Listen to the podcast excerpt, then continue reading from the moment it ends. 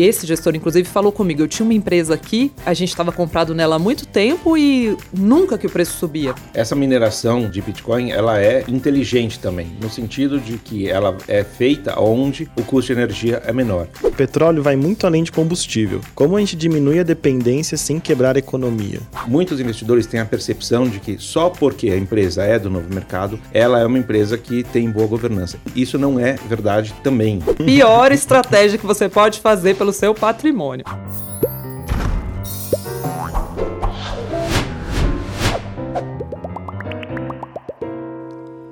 Olá, muito bem-vinda, muito bem-vindo. Você está no Bilhões no Divão, podcast que fala de pessoas que têm, que gerem, que fazem circular bilhões de reais nesse país de uma forma próxima, humana, pessoal, porque na verdade, né, todo mundo é, é uma pessoa na ponta, né? Não tem nada de PJ aqui. Está aqui comigo o Guilherme Reis, CTO da Speech. Tudo bem, Gui? Bom dia. Bom dia, tudo bom. Beleza. Um Gui que já enfrentou um congestionamento hoje de manhã. É, e o nosso convidado de hoje, tenho muita honra de ter aqui com a gente o Fábio Alperovitch, que eu conheço há muito tempo, é o sócio fundador e gestor da Fama. O Fábio fundou a Fama em 1993, depois de ter trabalhado um tempo na Procter Gamble, que é a dona da Gillette, da Pantene, por aí vai. Tem uma expertise peculiar em analisar small caps, a gente pode falar um pouco mais sobre isso depois ainda que ele prefira hoje não focar o fundo exclusivamente nelas, mas ele, ele é bom nisso, tá? Então a gente pode falar do tema aqui se ele deixar. Mas a gente trouxe o Fábio aqui hoje pela sua dedicação, ativismo e foco real, um dos poucos que fazem isso assim na realidade, em corpo, alma e coração, não só em marketing, no tema ISD, né?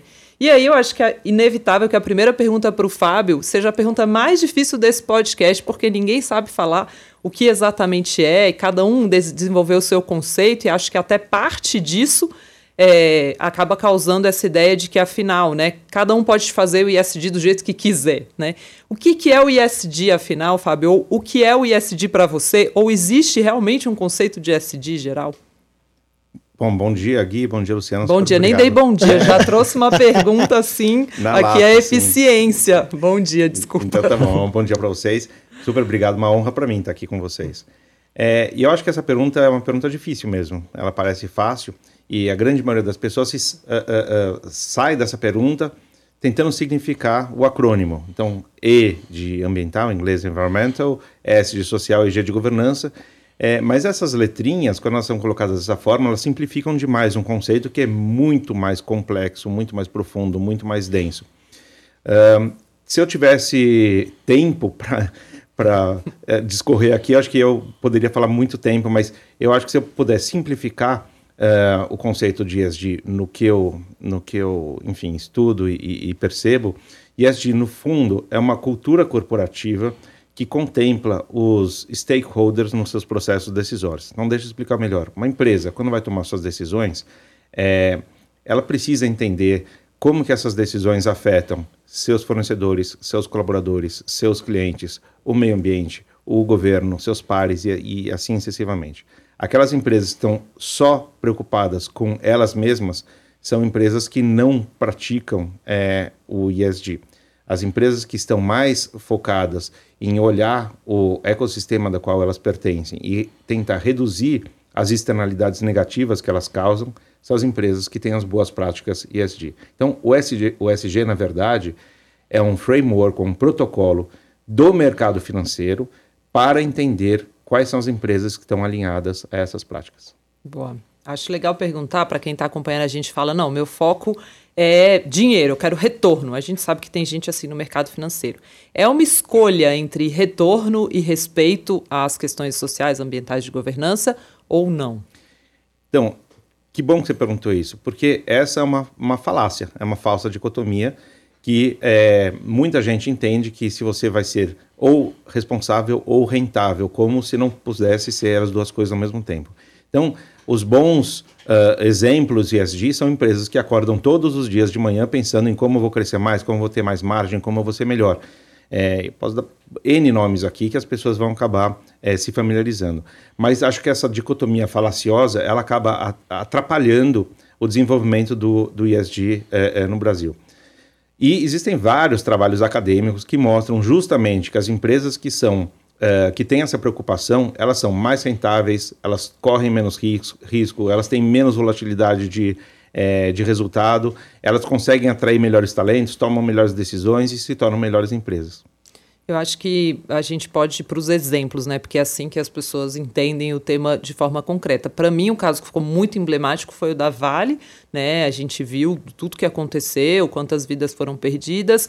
E, e, eu queria entender assim de você, talvez um exemplo negativo, um exemplo positivo, né? Eu trouxe o exemplo da Vale porque a ação despencou. Né? Então, era uma situação de uma empresa que muita gente tinha no Brasil em carteira um risco ambiental gigante, que talvez a maior parte das pessoas não estivesse vendo, e que impactou o preço. É, acho que seria legal você dar um exemplo para a gente negativo e um positivo. Geralmente, quando a gente fala de ESG, as pessoas pensam que ESG se refere a um determinado setor, são empresas, enfim, que estão ligadas a é, energia renovável ou alguma coisa nesse, nesse sentido.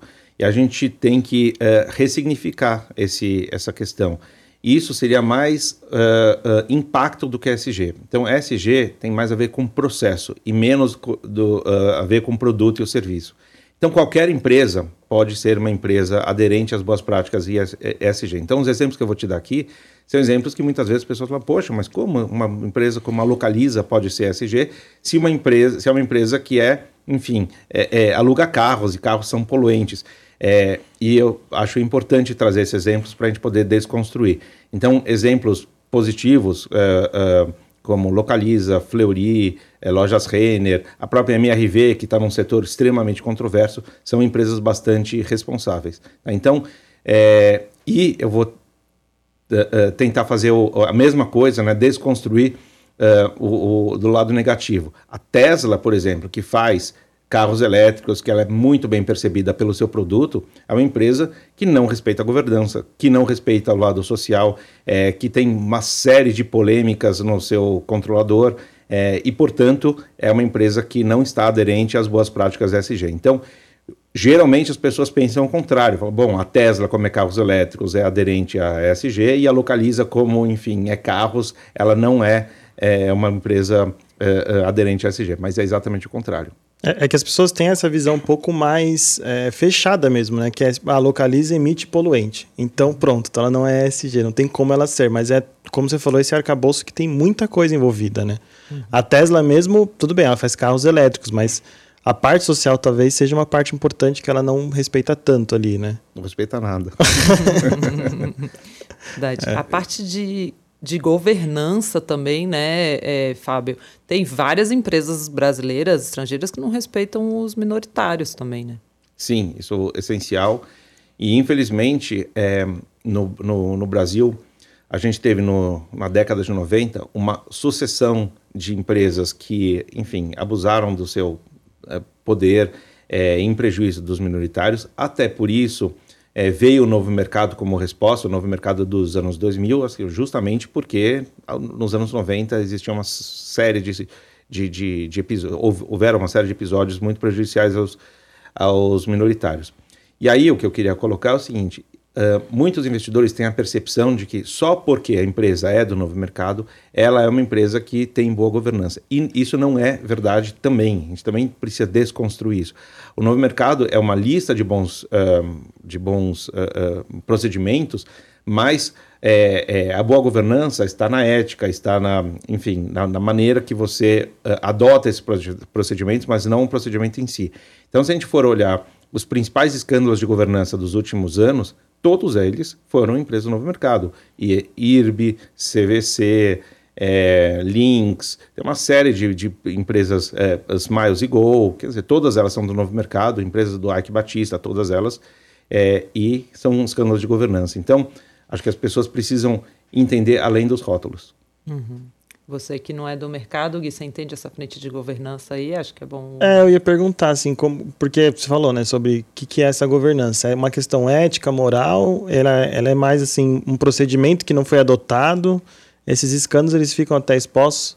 E como a gente é, encontra isso, né? Como que é esse processo de entender o que, que é essa falta de governança nas empresas? Se você for um livro-texto, você vai encontrar que dentro do ESG, da letrinha G, que é de governança, ética está uh, uh, dentro dessa questão, do, dentro do G. Eu já penso o contrário. A ética está acima do ESG. A ética tem que permear é, todos os processos da empresa, independente de quais eles sejam. Então, o lado socioambiental também, é, é, enfim, tem tudo a ver com ética. Dentro da, da questão da governança, uh, existem, uh, na verdade, a gente está falando de processos, né? Então, quando os processos decisórios eles são feitos da maneira que uh, mitigam riscos, mitigam conflitos de interesse, é, mitigam externalidades que possam é, é, provocar na empresa algum tipo de processo decisório mal feito, esse, isso tem a ver com governança. Então, uh, as empresas precisam, obviamente, as empresas são muito complexas, né? então, é, é, tem instâncias de governança, instâncias como, por exemplo, o Conselho de Administração, é, o corpo de executivos, a diretoria, etc. e tal, e cada um tem um escopo de decisão. Então, como funciona é, o processo decisório, quem decide o quê, como que são validadas as decisões, quais são as formalizações e etc. e tal são questões de governança. Então, quando você tem um conflito, por assim, é, a gente pode falar muito tempo de governança também, mas quando você tem um conflito, um, os processos decisórios são processos mal feitos porque as pessoas podem é, pensar nos seus próprios interesses é, e não nos interesses comuns de toda a companhia e do seu ecossistema. É, o Fábio, hoje você acha que esse tema está sendo levado mais a sério no Brasil?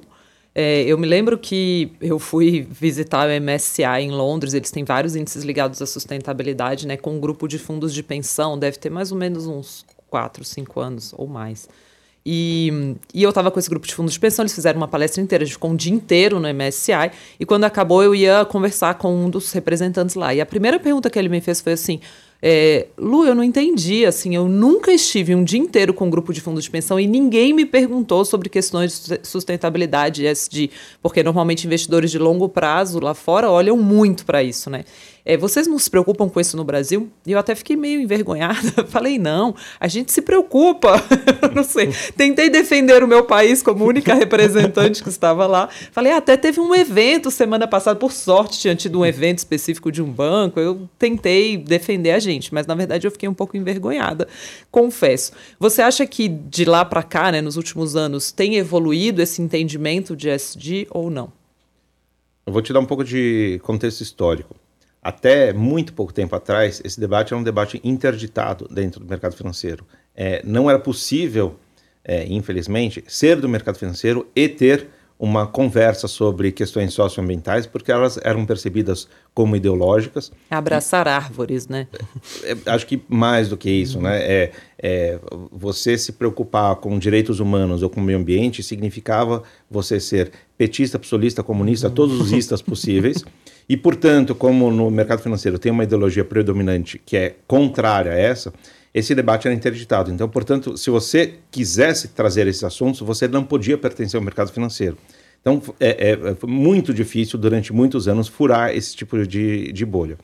É, mais recentemente, é, especialmente depois de 2016, e depois, se vocês quiserem, a gente entra um pouco nos, nos porquês, mas isso começou a ganhar muito corpo nos Estados Unidos, é, e aí começa a ter um fluxo grande de capitais para ESG, e isso motivou muita gente no Brasil também a falar e tratar, tratar desse assunto. Então, eu vejo é, duas hipóteses. Pode ser que, ao trazer esse tema, as pessoas tenham uh, sido, enfim, dis, sido impactadas na essência, falar, bom, faz sentido incorporar tudo isso, etc e tal. Mas também pode ser que é, muita gente entendeu que existe um fluxo grande é, é, de capitais vindo para ESG e ninguém queria ficar fora da festa. Então, portanto, eu precisava falar de ESG para poder, é, é, enfim, a, a, a, abarcar uma parte dessa demanda que, que, existia. E que se essa demanda amanhã for para criptomoeda, biotecnologia ou educação, deixam de ser ESG no dia seguinte. Então, eu acho que é, esse debate no Brasil foi desinterditado, mas ele ainda é muito superficial, salvo raríssimas exceções. Ele está muito mais na oferta de produto e muito menos nos processos. Ele, um, na grande maioria das casas, ainda não se assume compromissos o ESG tem a ver com compromissos. Então, acho que a gente ainda está no estágio muito inicial e, portanto, o cara do MSI tinha razão. e continua tendo razão. Você deve ouvir uns absurdos, né, Fábio? É, eu acostumei. Fazer esse ativismo aí, né, é um grande desafio, né? Agora, eu queria que você desse um exemplo pra gente aí, você falou de localiza, né? Como que pode ser, até detalhando o mesmo caso da localiza, mas como ver numa empresa como essa os traços? O que é uma empresa que leva isso a sério? Vou começar pelo caso da localiza, é, é, porque eu, eu acho que ali tem uns elementos e a gente pode depois é, é falar um pouco mais da sua segunda pergunta. Mas a Localiza, assim, quando as pessoas pensam na Localiza, automaticamente uh, as pessoas têm uma percepção de que ela seja uma, uma, empresa não aderente às boas práticas do SG por causa é, da emissão de poluição. E é exatamente o contrário. Né? A Localiza tem no, 98, quase 99% da sua frota é, flex, né, biocombustível. A gente então não tem um problema que outros países têm de grandes emissões de gás de efeito estufa a partir dos seus veículos. É muito pelo contrário, é, biocombustível uh, uh, polui 70 a 75% menos do que combustíveis fósseis. Então, o que, que significa? Que toda vez que a localiza cresce é, e ela ganha market share, ela está aposentando é, carros de concorrentes que são carros velhos, que poluem mais e que são a combustíveis fósseis. Então, é, a existência da Localiza e o crescimento da Localiza, ela traz um delta positivo para emissão de gás de efeito estufa, na medida que ela está aposentando é, carros uh, mais, mais antigos e mais poluentes. Olha Mas... que coincidência, eu vim hoje para a gravação do podcast com um carro localiza, não é uma propaganda, tá? A gente não está patrocinando esse podcast, abastecido com etanol, foi a primeira vez que eu abasteci um carro com etanol na minha vida, porque quebraram o vidro do meu carro e eu tive que alugar um outro. Então, tá Ou bem? seja... Muito bom. É. E, mas... Mas vai vai... cupom pro pessoal alugar com seu cupom?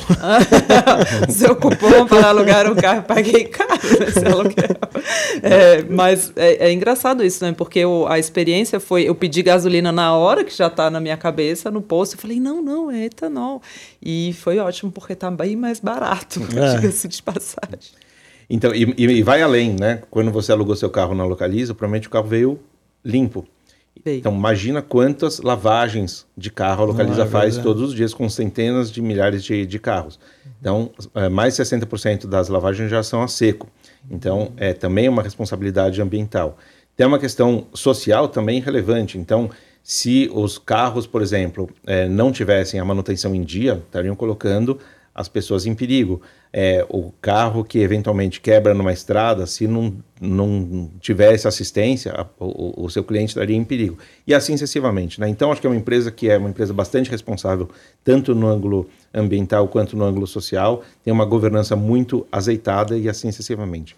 Então, acho que esse, enfim, estou simplificando bastante aqui, uhum. mas alguns elementos de, de. O que... Desculpa te cortar, mas sempre foi do DNA da Localiza isso ou foi uma coisa que de repente alguém falou assim, gente, a gente precisa se preocupar com, com essas questões? Excelente pergunta. É, eu acho que existem empresas que de três tipos, né? Empresas que acham que isso tudo é mimimi e, enfim, não fazem absolutamente nada. E acho que as empresas, daqui a pouco a gente pode falar uh, sobre isso, acho que elas vão, são empresas jurássicas, elas vão, uhum. enfim, ter problemas ao longo do tempo. Tem empresas que tinham a cultura é, muito apropriada, muito aderente a essas práticas e aos, aos princípios SG, mas não tinham as práticas ainda. E é, a partir de tudo que está acontecendo, as práticas elas acabam evoluindo muito rápido, porque a cultura já estava lá. E tem empresas que já há bastante tempo é, se preocupam com essas questões, mas justamente por tudo que está acontecendo estão acelerando. Eu colocaria a Localiza como uma empresa que sempre se preocupou com essas questões. Acho que é uma preocupação inata da, da Localiza, não posso falar desde o momento da sua fundação, mas no mínimo desde que eu, quando eu comecei a acompanhar. É, é, como eu falei anteriormente, acho que a, a, a, percepção sobre ESG é como a empresa se relaciona com seus stakeholders. Então, o, o, a, Localiza é uma empresa que sempre teve bastante é, é interesse na sua relação com seus, com seus clientes, por exemplo, com seus colaboradores, com, é, é, com o mundo externo, com investidores e etc. Eu acho que é uma empresa que tem muito disso no seu, no, no seu vamos dizer, no seu DNA. Agora, até puxando um pouco sobre isso, né? Eu estava dando uma olhada no índice de sustentabilidade ontem, né, da B3, e eu vi que tem 14% em Petrobras, que é aí cuja maior fonte de receita é o petróleo. Mas você fala, não é o produto, é o processo, né? É, faz sentido ter Petrobras dentro de fundos desse tipo? Bom, o, o EASY, né, que é o Índice de Sustentabilidade Empresarial da Bolsa, ele tem um grande mérito.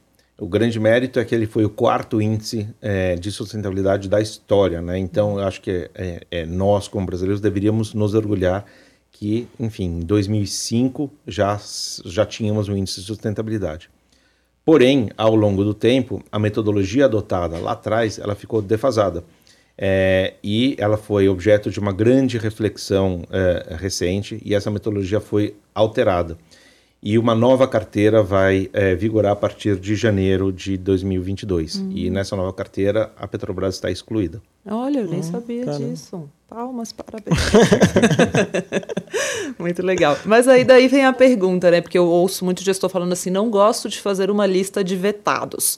Na verdade, eu coloco isso na minha análise, mas se a empresa for contra todas as questões de sustentabilidade, governança sociais e tal, porém estiver muito barato, eu compro. O que, que você acha disso? É, bom, eu acho algumas, algumas coisas. Né? Então vamos pegar o caso da Petrobras, já que você acabou de, uhum. de, de citar, a gente colocar como, como exemplo. O mundo em que uh, as empresas não pagavam por suas externalidades está ficando para trás. O caso do carbono, por exemplo, 70% do PIB mundial já tem um carbono regulado. A gente muitas vezes acha que isso possa ser uma viagem porque a gente não está ainda nessa dinâmica, mas estará muito em breve. Então, só para ter um, um, exemplo, a Petrobras emite 62 milhões de toneladas de gás de efeito estufa é, por ano, né, de, de toneladas de carbono por ano. Se ela fosse pagar, é, hoje o preço do, da tonelada de carbono está 83 euros na, é, na Europa, mas vamos dizer que ela tivesse que pagar 50 dólares. Isso é uma suposição. 50 dólares vezes 62 milhões de toneladas dá 3 bilhões de dólares por ano. E isso dá, sei lá, 16, 18 bilhões de reais por ano que ela deveria pagar. Você coloca aí seu valor presente. É, então, aqueles que incorporarem essa única questão de Petrobras é, já vão ver talvez um valor não tão é, interessante para a Petrobras. Mas não é só isso. A Petrobras acabou de é, divulgar o seu plano quinquenal de, de investimento. Lá tem 1,8% do capex que vai ser feito em energias renováveis. É, o mundo está indo para outra direção. Então, a Petrobras ela tende, né, por, seu, por suas, eh, não só pelo aquilo que ela é, que é o passado, fruto do passado, mas é aquilo que ela quer ser, uma empresa envelhecida. Né, ela está indo para a direção errada. Além disso, quais os talentos que a Petrobras vai, vai conseguir atrair? Quer dizer, um, um jovem hoje da geração Z que se forma é, na faculdade, ele quer trabalhar onde? Ele quer trabalhar nos lugares que têm os mesmos valores, ele quer trabalhar em empresas que, enfim, se preocupam com as mesmas coisas que eles se preocupam, quer trabalhar numa empresa antirracista, que não seja homofóbica, que leve em consideração as questões de mudanças climáticas, etc. Então, é, as empresas que não têm essas características, elas vão ter dificuldades de atrair talento. E todas as empresas são, são feitas de pessoas. Portanto, aquelas empresas que é, se diz, olha, a empresa é super controversa, etc., mas está barata. Provavelmente ela vai ficar cada vez mais barata. Né? E, e fora a quantidade de fundos que cada vez mais se comprometem a descarbonizarem seus, por, uh, seus portfólios. Então, é, cada vez menos terá uh, compradores uh, para esses, esses ativos. Tem um monte de fundos de pensões de pensão que já excluíram essas empresas e tendem a excluir cada vez mais. E não é só na questão de mudança climática, questões sociais é a mesma coisa. Então, as empresas tendem a ficar desinteressantes e envelhecidas ao longo do tempo. Ô Lu, acho que talvez seja interessante a gente falar para quem está ouvindo esse conceito de externalidade que o Fábio falou já duas vezes que é justamente do que eu conheço, você me disse se eu estou errado, mas é sobre o que acaba acontecendo para fora da empresa do que eles acabam fazendo na empresa, né? Então, eu faço uma ação e como ela é, resulta aí no meio ambiente, na, na, sociedade e tal, ele gera uma externalidade, né? Que é isso, mais ou menos. Bem, bem por aí. E aí, é, que eu ia responder a pergunta da Lu, há duas perguntas atrás, acabei esquecendo. é, quando a gente vai olhar é, que ela perguntou como que eu faço para saber né, se uma empresa é hum, aderente ou não é aderente, etc. É, existem pautas que são pautas mais transversais, que dependem, enfim, que todas as empresas uh, deveriam se preocupar. Então, vou dar um exemplo. É, emissão de gás de efeito estufa, todas as empresas têm, algumas em maior grau, outras em menor grau. Diversidade, todas as empresas deveriam uh, uh, ter. Então, enfim, então são pautas transversais que, que, que valem para todas. Mas tem as pautas específicas. Então, se a gente está falando, por exemplo, da Vale, o principal ponto a se preocupar na Vale é segurança no trabalho. As pessoas vão lá nas barragens todos os dias, não sabem se voltam para casa. Sabem que se tocar um alarme, vão ter que é, as famílias evacuar as casas. É horrível, né? Então, as pessoas trabalham com medo. Então, segurança no trabalho é a principal questão de uma mineradora. Segurança do trabalho não é relevante para um banco digital. Né? Relevante para o banco digital é segurança de dados. Quando a gente vai para uma empresa de moda, por exemplo, a principal questão, e aí tudo de novo, é uma questão de opinião. Na minha opinião, é a certificação dos fornecedores, inclusive terceirizados e quarteirizados, porque na indústria de moda tem muita incidência de trabalho análogo à escravidão, trabalho infantil. Então, poxa, eu preciso saber se o meu fornecedor lá em Bangladesh ele respeita ou viola direitos humanos. E se ele lá está comprando de um outro fornecedor pequenininho, como que a Renner vai saber disso? A Renner sabe. Né? Então, por isso que eu invisto na Renner. Então, esse tipo de, é, de preocupação, ela varia é, de empresa para empresa. Então, existem pautas que são transversais, existem pautas que são específicas de cada uma é, das empresas ou setores. Então, para entender se a empresa é ou não aderente às, enfim, às boas práticas ESG, a gente precisa entender quais as externalidades que ela causa e como que a empresa é, lida com as suas principais materialidades, que é exatamente esse, esse ponto que eu, que eu coloquei. E a gente precisa também entender que nenhuma empresa será perfeita em tudo. Muito pelo contrário, o que ela precisa estar bem avançada é naquilo que é mais material para ela. Mas então é uma análise muito difícil de tornar objetiva. Ela é muito empresa a empresa, ela tem que estar o tempo todo no fundo da mente do analista. É, e acho que esse é um ponto que é muito relevante porque o mercado financeiro gosta de atalhos, gosta de levar tudo para o Excel, gosta de colocar tudo em números, gosta de é, ratings, etc. E não é por aí. É, a gente precisa entender que esse é um mundo mais complexo. Quando a gente olha, aí acho que eu vou dar um exemplo que vai ser bem fácil de entender. Quando a gente olha rating de crédito, né, então a empresa vai emitir dívida. Então vai lá, Moody's, S&P, etc., diz que o, o rating é A, B, etc a correlação entre os ratings é extremamente grande, é, é, é em torno de 0,93, né? Uhum.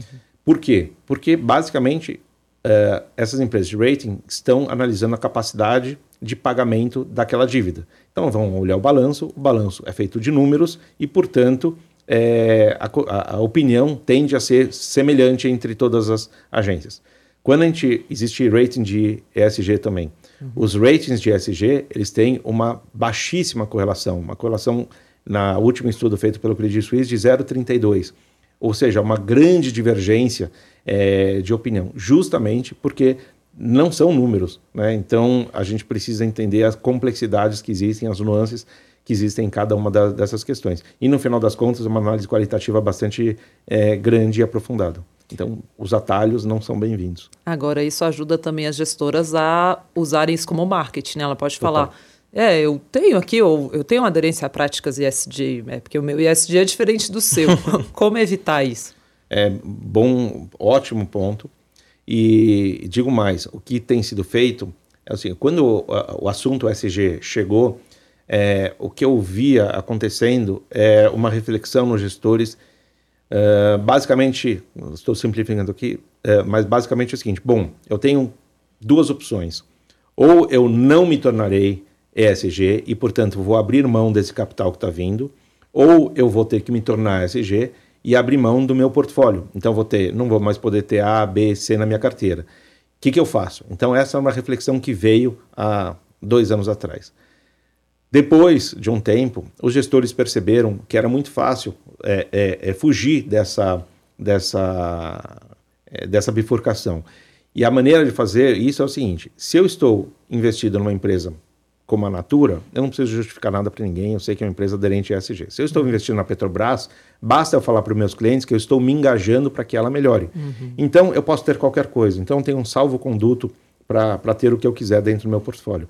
E justamente por essas complexidades uh, uh, do SG, que cada um vê como quer, e é verdade, é isso mesmo, eu posso ter uma opinião completamente diferente da do Gui, e os dois estão certos, normal, tá tudo bem. Né? Então, justamente por, por essa complexidade, isso dá também uma, uma possibilita o greenwashing. Então, as pessoas podem livremente dizer qualquer coisa. Como que a gente sai disso? É, a gente sai disso através de duas coisas. Primeiro, de certificações. E certificações, elas uh, não podem ser autodeclaratórias. Né? Então, muitos gestores estampam nos seus materiais alguns selos que são autodeclaratórios. E isso tem uma, uma serventia pequena. Quando a gente olha para selos que são é, é, baseados em uh, uh, auditorias externas, esse tem uma validade muito maior. Então, como a gente fala, por exemplo, da uh, empresas B, nas B Corp, só tem três empresas na bolsa hoje que têm um selo B Corp. Acho que eh, certamente muitas outras tentaram e não conseguiram, é, porque isso é um processo e você precisa ser aprovado para é, ter esse selo. Então, essa certificação é importante. Quais são, Fábio? A Natura, a Movida e a ClearSale. Uhum. É, e existe também uh, um outro lado que são os compromissos. Né? Então, quando você está sério nessa agenda ESG, você tem que assumir alguns compromissos. E infelizmente a gente não vê isso muito é, fortemente no Brasil. Então vou dar só um exemplo. Em dezembro do ano passado, dezembro de 2020, é, 30 gestoras mundiais se juntaram para lançar uma iniciativa chamada Net Zero Asset Managers. O que, que é essa iniciativa? Essa iniciativa é um compromisso dos gestores de descarbonizarem seus portfólios até 2050 ou antes, e tem algumas leituras intermediárias, né? Não é em 2049 a gente conversa, não. Então tem uma leituras intermediárias. Então, no momento que você assume esse compromisso, você sabe que você não vai poder, ou você não vai poder investir em empresas altamente poluentes, ou você vai ter que realmente fazer um esforço grande para que essa empresa que é, é altamente poluente reduza significativamente as suas emissões e compense aquilo que ela não conseguia reduzir. Então você está colocando de certa forma, ingessando o seu, é, seu portfólio, você está assumindo o um compromisso em algo, em algo relevante. Muito bem, essa iniciativa foi lançada por 30 gestoras mundiais, nós fomos um dos, dos, uh, dos fundadores dessa iniciativa, e um ano depois já tem 220 gestores uh, signatários, é, congregando mais ou menos 50 trilhões de dólares. Ou seja, isso aconteceu, né? Em um, uhum. só um ano, ter 50 trilhões de dólares nessa iniciativa, eu acho maravilhoso. Quantos brasileiros têm? Dois a Fama e a JGP. Uhum. Só. Né? Então, é muito fácil. E a colo... JGP na frente de crédito mais, né? Que eles têm bastante isso, assim. Eu tenho acompanhado que eles têm feito cartas no mercado da moda, por exemplo. Sim. E o Ale é um dos mais interessados no tema também. Então, eles estão fazendo um trabalho consistente, que foi um despertar recente a partir da, é, de Brumadinho, e estão fazendo um trabalho muito bom e assumindo compromissos também. É, e, enfim, mas eu vejo muito mais lançamento de produto, muito mais fala gente falando do SG, e infelizmente só temos duas assinaturas lá. É, e eu gostaria muito que a gente tivesse, enfim, é, mais membros nessa e outras iniciativas também. Obrigada, Dani. Já trouxe aqui um pão de queijo pra gente. A gente experimenta pães de queijo nesse podcast. Ao vivo, assim? Ao vivo, aí, Dá para compartilhar com os ouvintes? a gente sempre, é, pessoal, a gente sempre compartilha. Esse daqui, é inclusive, na verdade, eles que sugerem pra gente pães de queijo pra gente experimentar aqui no podcast, mas... A ideia é de mineira, é isso. É, óbvio, né? De, de mineiro, mas o Gui apoiou bem, que ele também curte um pão de queijo. Mas eu aprendi a comer pão de queijo com a Lu agora. Gostoso, tem Ah, é queijo. é bom. Mas você ainda tá naquele, né? Ah, o nome tá no meu. Não, mas a gente falou que. A gente nunca é. fala quando a gente não acha ele incrível. Não, não é incrível isso. Não é incrível. É. O último era bem bom. O último foi uma o cliente que mandou. Toró se deu bem, porque ele pegou da cliente mineira com queijo da canastra. Isso é mais comercial. Mas, enfim, pão de queijo tem que ter queijo. Mas não né? é ruim. Não, é bom. É. Todo pão de queijo é bom, mas é que existem os pães de é queijo, verdade, é existem os pães, entendeu? Eu acho que a gente vai ter que fazer um podcast só de pão de queijo. A gente pode trazer um especialista em pão então, de queijo. Então, Dani, já marca. De, depois faz o IPO. depois faz o IPO, porque esse aí vai dar muita coisa. Inclusive, teve uma, eu acho que foi a casa do pão de queijo que passou por um private equity, né? E foi quando ela começou a se disseminar e ter várias casas e tal. Mas também não é o melhor, desculpa, mas não é o melhor pão de queijo do mundo. Bom. Mas se tá for fazer IPO, certamente vai se colocar como. Desde que seja um pão de queijo tech, né? Porque afinal, hoje é o que valoriza as empresas. Exato, tem que ter Bluetooth. É, tem que ter Bluetooth. Inclusive, eu acho que esse tema é legal trazer aqui, né? Porque a gente falando de tech, a gente já cai em cripto, né? A gente tem uma base que adora o tema, que é, adora conversar sobre criptomoeda. E o Fábio fez um artigo muito legal sobre essa questão de, afinal, criptomoeda é poluente, é contra todas as frentes ISD possíveis. Queria te ouvir falando um pouquinho sobre isso. Cripto é contra ISD? Esse debate ele está muito presente e, de fato, é, para você fazer a mineração de Bitcoin, gasta-se muita energia. Deixa eu desligar o meu aqui. Tô brincando. Mas, como eu falei, não tem nada muito simples no, no ISD, então a gente tem que analisar de uma forma talvez um pouco mais uh, uh, uh, densa, né? E simplesmente falar que gasta muita energia, então, portanto, não é, é aderente a ISD. Então, a primeira coisa que a gente tem que pensar é o seguinte: para que serve a criptomoeda? Porque se for só uma brincadeira, né, entre aspas, então você está é, é, consumindo um monte de energia para nada para fazer uma brincadeira, que não, então é certeza que é, uma, é um desperdício de energia. Mas se a criptomoeda ela de fato vai é, virar um, um, meio de pagamento e substituir parte das moedas que é, é, transacionam no mundo, então, esse gasto de energia ela precisa ser comparado com o sistema financeiro tradicional. É, porque senão a gente não está comparando nada com nada. Então, aí, nesse sentido, a gente precisa comparar algumas coisas. Bom, quanto que o sistema financeiro tradicional gasta de energia? Cada prédio, arranha-céu com milhares de funcionários, cada é, ATM é, e etc, etc, etc, tem um consumo de energia gigantesco também. Então, se a criptomoeda substituir parte desse tamanho do mercado financeiro, então talvez ela tenha menos uh, uh, gasto de energia. Acho que esse é um ponto para a gente levar em consideração. Mas tem mais pontos. A criptomoeda ela gasta muita energia no momento da mineração, mas depois, no momento da transação, é desprezível a quantidade de energia. O sistema financeiro tradicional ele é, tem um gasto de energia contínuo, né? então tá, todo o dia tem as pessoas ali trabalhando seus prédios, etc. E tal. Então, se o, a criptomoeda foi é, minerada uma vez e ela vai ser usada por muitos anos, esse consumo de energia ele não pode ser julgado é, é, só no momento da mineração, mesmo porque falando de Bitcoin, o número de Bitcoins é finito. Né? Em, algum momento vai parar de, de, minerar e aquilo que. E aí depois o consumo fica desprezível. Aí depois tem mais uma questão para ser colocada, que é o seguinte: essa mineração uh, de Bitcoin ela é inteligente também, no sentido de que ela é feita onde o custo de energia é menor. Então, é, grande parte disso é feito na China é, mas no período das chuvas, onde tem uma abundância de energia é, em algumas províncias chinesas que usam energia é, hidráulica, é, nesses momentos é, grande parte da mineração é feita lá. Quando não há chuvas e aí a energia passa a ser mais uma energia é, térmica, que é mais cara, a mineração sai de lá, ela vai ser feita em outro lugar.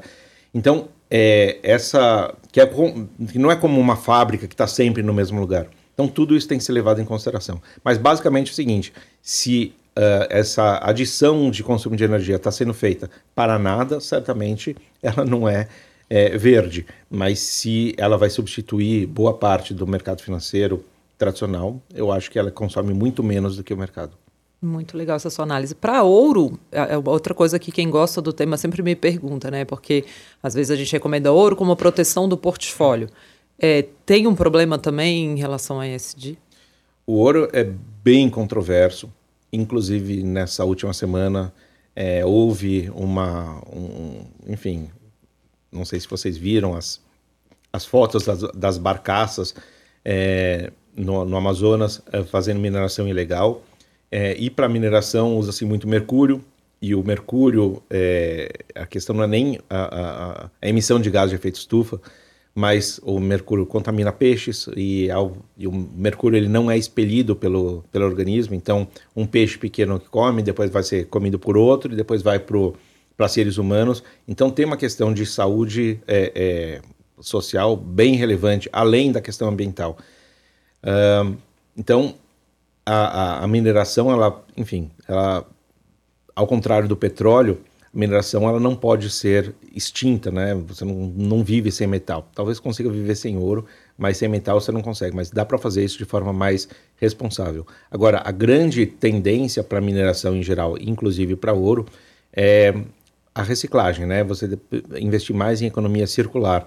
Então, uh, hoje a economia é muito linear. Ela sai ali do, da extração do minério de ferro, aí vira aço, vira celular ou iPad, depois vai para o lixão e se isso for reaproveitado e voltar para o sistema numa economia mais circular, a gente tem menos necessidade de mineração. O ouro tem minhas, é, é, enfim, eu é, para mim é muito difícil entender o ouro como investimento, mas é nem como proteção. É, mas a dinâmica do ouro, é, ela é, porque ela é percebida como proteção, né? Então, mas a dinâmica do ouro, para mim, enfim, é, é, é, bem difícil de, de entender. Mas eu, eu entendo que, ao ser percebido dessa forma, nos momentos de estresse, todo mundo corre para o ouro e ele acaba valorizando. Mas ele, como investimento, como metal, eu, é, enfim. Entendo.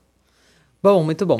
É, a gente tem uma sessão aqui, Fábio, que é a sessão caso, em que a gente pede para o gestor trazer algum caso que viveu ou que viu. Não precisa ser necessariamente sobre SD, mas também se quiser trazer algum nessa linha também seria legal. Para você contar para a gente, compartilhar uma experiência, se precisar, pode não citar nomes, tá? Fique à vontade. Vamos botar aí a vinheta do, do caso.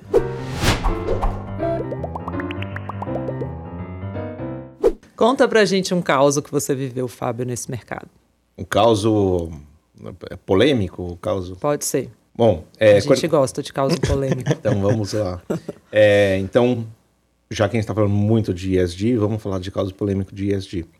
Até 2015, a gente investia é, também em empresas que tinham algo torto e que nossa missão era ir para os conselhos para arrumar essa parte torta. A partir de 2015, a gente abandonou essa prática e investe só em empresas de altíssima qualidade. Mas enfim, então tinha uma empresa que tinha um problema sério de governança e que a empresa, assim, do ponto de vista de ativos, era até uma empresa é, razoável, boa, é, mas tinha uma questão de governança. E decidimos então investir na empresa e tentar ir para o conselho de administração para resolver justamente o problema de governança.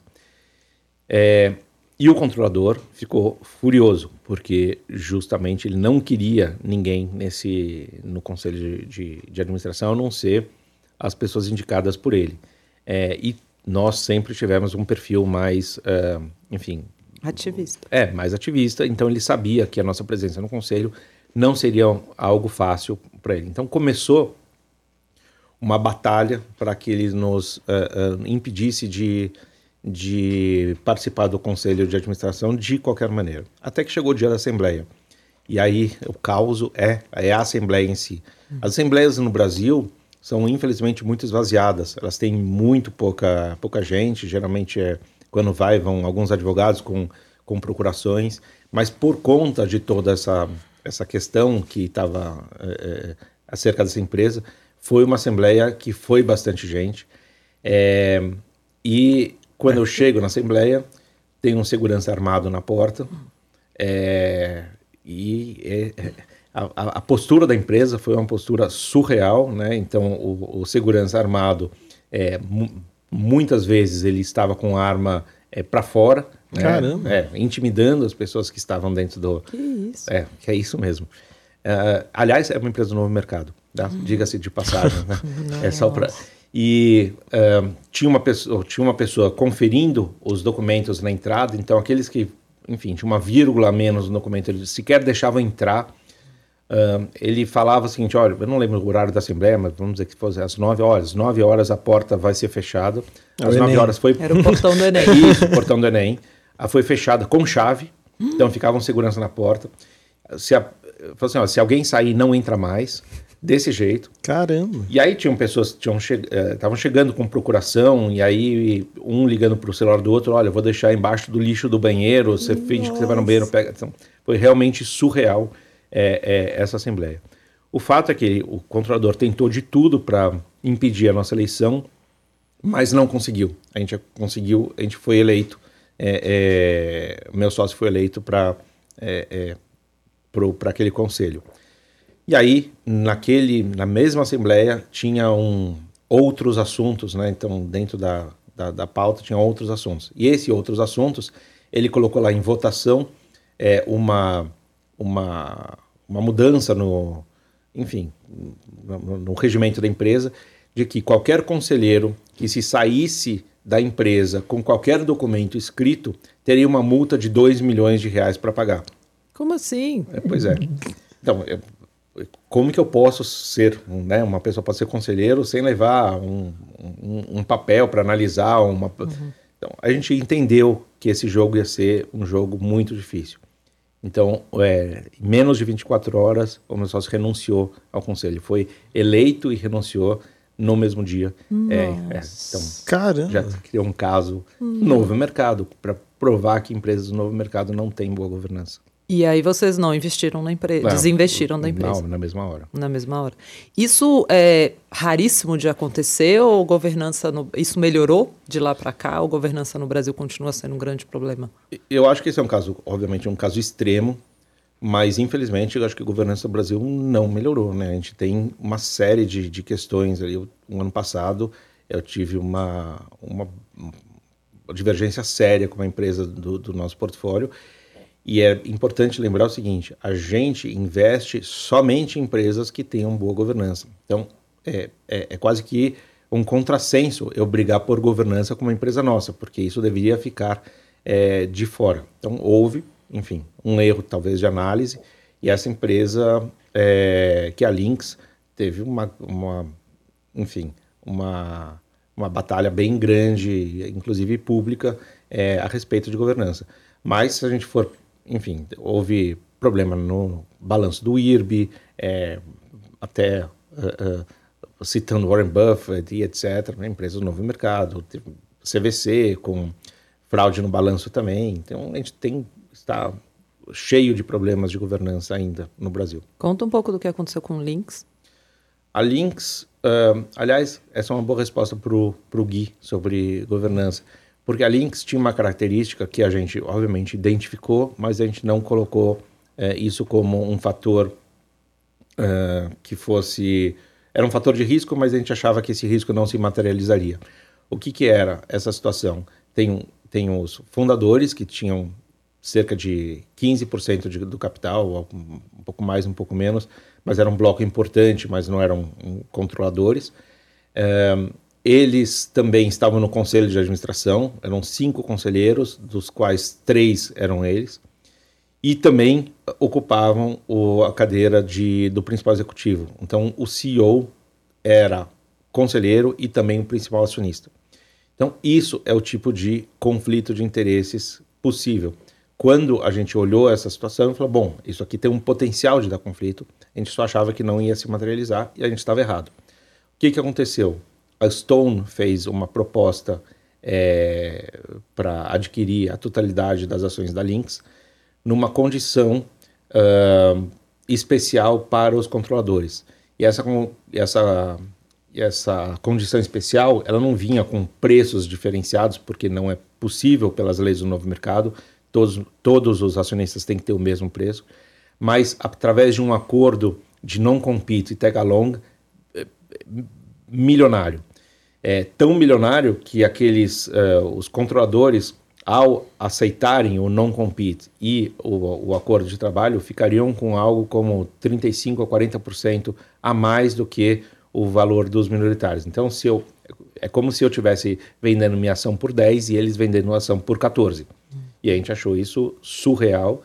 É, então foi uma forma eles driblaram o tag along. Driblaram o tag along através desse acordo é, é, Criativo. O, o que é o tag along? O tag along é o direito que, me corrija se eu estiver errado, mas é o direito que os minoritários têm a vender para um comprador ao mesmo preço do majoritário. Ah, isso. Antigamente tinha ações ordinárias e preferenciais, que é, isso acontecia muito. Os controladores vendiam as ações ordinárias por um prêmio chamado prêmio de controle, e você que era minoritário, então como a empresa adquirente pagava muito mais caro pelo. Ela queria pagar 100 pela empresa inteira. Uhum. Como ela pagava muito mais caro para os é, é controladores, para os minoritários acabava sobrando um valor menor, porque ela queria fazer o 100 por, por tudo. Então, os minoritários eram muito prejudicados. Então, você como minoritário, você tinha o seguinte, ou você vendia as ações baratas, ou você ia ficar é, com uma ação completamente sem liquidez, largada e etc. Então, é, é, surgiu o novo mercado e uma das, das é, é, exigências, exigências do novo mercado é que você tem uma única classe de ação, que é, então todos estão iguais, e não tem mais prêmio de controle. Então, se o controlador vender por 10, todos têm direito a vender por 10. Faz sentido. E é justo com os minoritários. Isso. Perfeito. Então, o que aconteceu na, na Lynx foi uma maneira de driblar hum. esse, esse, essa lei. Caramba. O pessoal é criativo. é, é, eu quero entrar nas perguntas das, que as pessoas enviaram. A gente sempre abre uma caixinha antes para as pessoas mandarem dúvidas, é, porque as pessoas mandaram perguntas muito boas. É, eu acho que legais. foram as de mais alto nível do podcast até aqui. Mas antes de entrar nisso, eu queria trazer um tema que é o, o petróleo. A gente passou por ele rapidamente, mas eu estou meio impressionado com a quantidade de gestores que têm falado do ISD por causa do petróleo aí nas últimas semanas. Eu circulo muito no mercado financeiro com pessoas que com frequência nem estão ligadas ao tema. E o que eu tenho ouvido muito é o seguinte: o petróleo está caro assim, né? E a gasolina está cara assim, porque estão querendo trocar a matriz energética muito rápido. A matriz energética nova ainda não está pronta e a galera já quer banir o petróleo, e aí ninguém tem mais interesse em produzir, colocando essa alto preço da gasolina na, na conta dos, das pessoas que gostam, que valorizam o tema ISD e tratando isso como um erro, né? E queria te ouvir um pouco sobre isso. O ISD tem muito hater, né? Então é fácil qualquer coisa que acontecer é, é, é culpa do SG. Não sei como, enfim, ninguém culpou a perda do título da Libertadores do Flamengo, é culpa do SG também. Né? É, e as pessoas também esquecem, né, que o ano passado o petróleo chegou a ficar até negativo. Né? Então, enfim, é, as commodities são cíclicas. Esse é um, esse é um ponto. Uh, e a gente também tem que lembrar que a gente já está uh, sofrendo um pouco dos efeitos da mudança climática. Vocês devem lembrar, em março desse ano, fevereiro ou março desse ano, o Texas estava embaixo de neve. As cenas do Texas eram exemplo, surreais, uhum. é, é, jamais vistas. É, o Texas é um grande produtor de gás natural, então, justamente pelas mudanças climáticas, o Texas produziu muito menos gás nesse ano é, e precisava, enfim, uh, abastecer a Europa que vem para um inverno uh, rigoroso e não tinha gás suficiente. Isso levou o preço do gás a explodir há dois meses atrás. Uh, então, é, tem essas questões acontecendo. A crise hídrica brasileira também tem a ver com isso. Então, o desmatamento na, na Amazônia, é, é, a chuva que a gente tem no, no, no, Sudeste vem através dos rios voadores que vêm da, da Amazônia. Então, a hora que você está desmatando a Amazônia, você tem menos chuvas. Então, está tudo muito conectado. Agora, tem um ponto que é, é, as transições elas têm que ser lentas, mas elas estão sendo feitas de forma lenta. É, elas não são, não estão abrupta, abruptas como muitas apregoam. Então, a gente olha é, a, a, quantidade de petróleo produzido, não existe essa queda que as pessoas estão colocando. O que aconteceu para essa choque, vamos dizer assim, de alta de petróleo é, assim, então, uma, uma, uma questão de Covid, que é, a produção caiu muito no ano passado, é, esperava-se um consumo, uma recuperação muito mais lenta é, e, portanto, é, houve uma desestocagem na cadeia e isso não aconteceu. A economia mundial cresceu muito mais rápido do que todo mundo acreditava. Então é, é oferta e demanda, mas isso se estabiliza. Uhum. Uhum. Perfeito. É, e a outra coisa que eu queria te perguntar, porque eu prometi no começo, é: você é historicamente conhecido também como um gestor com grande capacidade de selecionar empresas de baixa capitalização de mercado, que até com frequência os gestores deixam um pouco de lado porque querem o dinheirão, né? É, e em determinado momento da sua história, você falou: não, eu, eu lembro na conversa para o livro Conversa com Gestores de Ações, que eu te perguntei, mas você desistiu da Small Cap, então não há mais esperança para ela. Você falou: não, as Small Caps desistiram de mim, né? Você brincou. Por que, Fábio, que você não gosta de ter mais um fundo só de small caps? Eu não tenho nada contra as small caps, muito pelo contrário.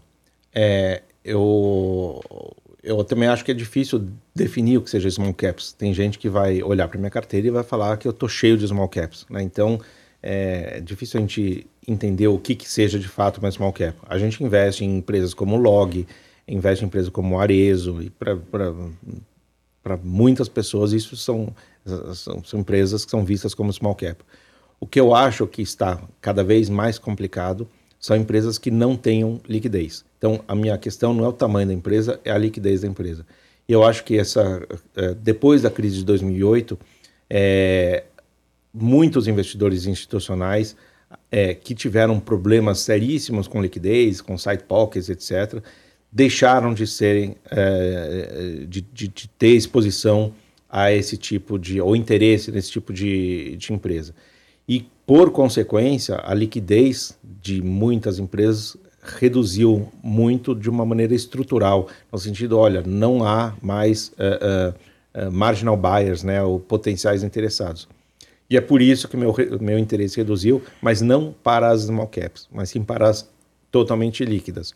É, então a gente precisa ter um, um pouco de liquidez para isso. Esse é um primeiro ponto. O segundo é que em 2015 a gente tomou a decisão de ter um único fundo. Antes a gente tinha fundos segmentados, é, até pelo tamanho. Então, no momento que a gente tem um único fundo, eu passo a ter um percentual da, da, da carteira é, que acaba tendo, então, todo o patrimônio que a gente administra. Então, se eu quero ter, sei lá, 3, 4% de, um, de uma empresa numa carteira, não cabe mais em empresas muito ilíquidas. Então, é uma questão também de não ter um produto mais para, para esse é, fim específico. Antes eu tinha produtos menores, é, com prazo de resgate muito dilatados, é, e aí empresas menos líquidas cabiam. Mas não tem nada contra o small cap não, e eu acho que tem histórias incríveis com certeza. Lembrando que o Fundo da Fama é aprovado nas análises quantitativas e qualitativas da SPIT. Aliás, esse é um diferencial do nosso podcast. A gente só traz aqui gestores aprovados nas nossas análises, né? Então, para quem está aí, eu recebo muito essa pergunta cada vez mais, felizmente. É, ah, me ajuda, Lu, a escolher um fundo que se preocupe com questões ESG. O Fundo da Fama é um fundo desse tipo. É, e, além disso, um fundo com histórico excepcional. Lembrando que a gente recomenda fundos de ações para janelas longas, de mais de cinco anos de preferência, não é para ficar comprando e vendendo como se estivesse fazendo day trade de fundo, que é a pior estratégia que você pode fazer pelo seu patrimônio. Então, olhar de longo prazo. Eu, eu tinha uma última pergunta para fazer para ele. Fábio, é, a ONU fez aqueles Objetivos de Desenvolvimento Sustentáveis, né? Foi uma mudança em, em vista daquele que eles tinham os Millennium Goals, né, antigamente. Você vê as empresas brasileiras realmente tentando atrelar a sua estratégia a esses objetivos? Porque é um jeito meio quantitativo, né, de tentar atingir. Tem até artigos acadêmicos que até criticam um pouco alguns, alguns, algumas métricas ali, né? É, mas eu não, sei, eu não queria saber se as empresas realmente tentam olhar para isso e falar, cara, ó, esse é um arcabouço aqui que a gente pode usar para nossa estratégia estar tá direcionada para esse lado. Isso, isso existe ou ainda não está maduro nesse, nesse sentido? Então, tem eh, os ODS, né, que são Exato. os Objetivos de, de, Desenvolvimento Sustentável da ONU, eles acabam é, trazendo de uma forma uh, uh, bastante, bem estruturada os, as principais, os principais temas que cada uma das empresas uh, deveriam endereçar. Inclusive, se você só de curiosidade, se a gente for ver a, a, a, o material institucional do nosso fundo, a gente não apresenta as empresas por setor, a gente apresenta por ODS, né, que eu acho que é uma forma da gente. Que é, é muito legal. Isso é bem legal. Inclusive, vamos colocar o link aqui embaixo das cartas da fama e tem uhum. o portfólio deles mesmo classificados em ODS. É, e aí, respondendo objetivamente a sua pergunta, é o seguinte: algumas empresas de fato levam essa questão de, ODS é, bastante a sério elas sabem que alguns ODS elas estão uh, intrinsecamente ligadas ao seu negócio, outros não. Mas mais recentemente, como assim, ODS para o mercado financeiro e a, a Lu vai com certeza concordar comigo, era uma palavra completamente desconhecida uhum. há um, dois anos atrás. Você chegava pra gente é, o ODS e as pessoas achavam que era um ticker de uma ação. Né? As pessoas não sabiam o que, que é ODS. É uma cripto nova? Quem é? é, alguma ODS 3 ou, ou NUPN. É, é, é, isso não era eh, visto. Então, no momento em que as ODS passam a ser percebidas pelo mercado, as empresas começam a rechear as suas apresentações com as ODS.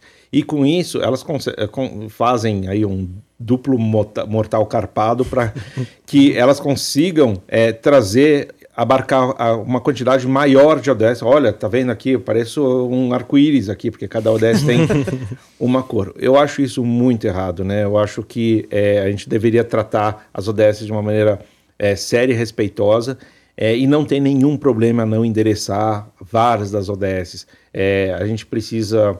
Uh, é muito mais importante levar a sério aquelas ODS que de fato a empresa está levando a sério do que tentar, enfim, é, colocar o máximo de cores possíveis para contemplar a ansiedade de, e anseios de investidor.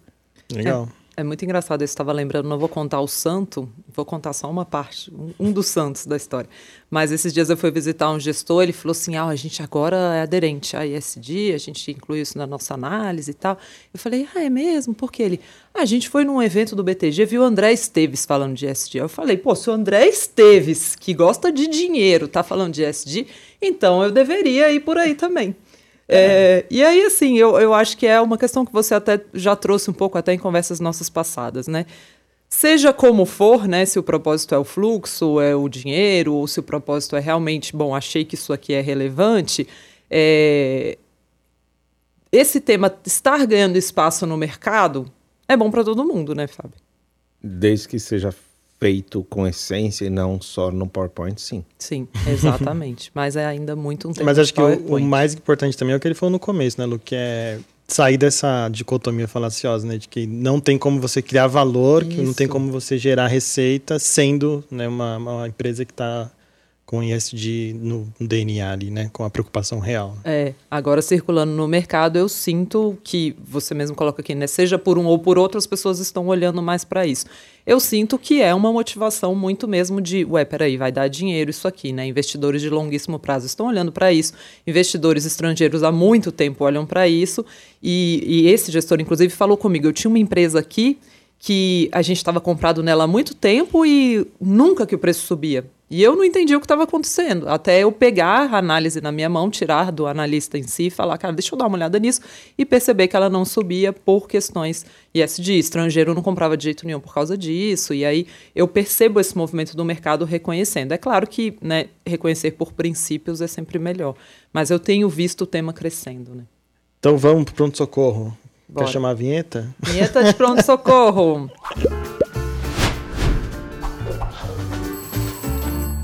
Bom, a Lu sempre, como a gente sempre fala, né, ela coloca caixinha, então se você não segue a Lu no Instagram, siga, porque aí você pode participar aqui das perguntas do Pronto Socorro. Arroba Seabra Luciana. Inclusive, me pediram para avisar hoje que este podcast também está no Spotify. Era para eu ter falado no começo, estou um pouco atrasada, mas, pessoal, esse podcast também está no Spotify. Inclusive, vou pedir aqui para o Daniel para colocar aqui embaixo no link o Spotify, porque no Spotify você pode, o link do Spotify, você pode ouvir a hora que você quiser. E não só no Spotify, tá? Em todas as plataformas de áudio. Estou citando o Spotify porque eu sei que é a, a plataforma mais usada pelas, é. É importante seguir, base. porque quando tiver novo episódio já avisa, já aparece lá para as pessoas. Exatamente, aperta lá um, eu não sei se é um maisinho, um sininho, o que tiver lá, um coração, aperta. aperta. Põe o dedo lá e aperta.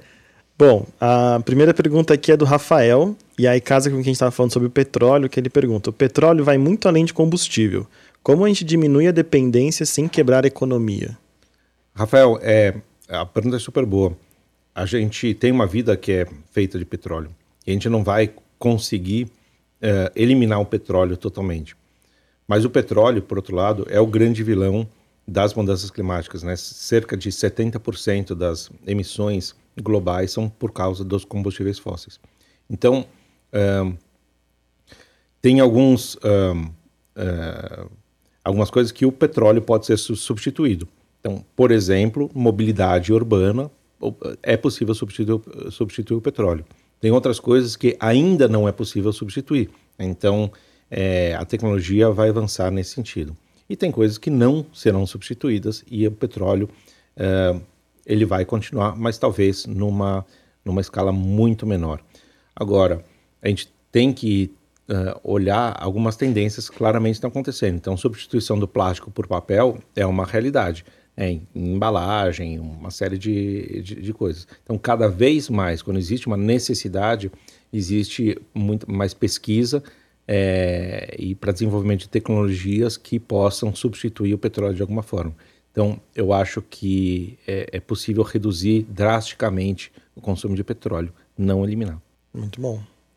A Marisa, ela pergunta: a Vale tem capacidade de se reinventar em algum dia ser considerada ESG? Eu acho que ela não tem a capacidade, ela tem a obrigação. Né? É, é mais do que a capacidade.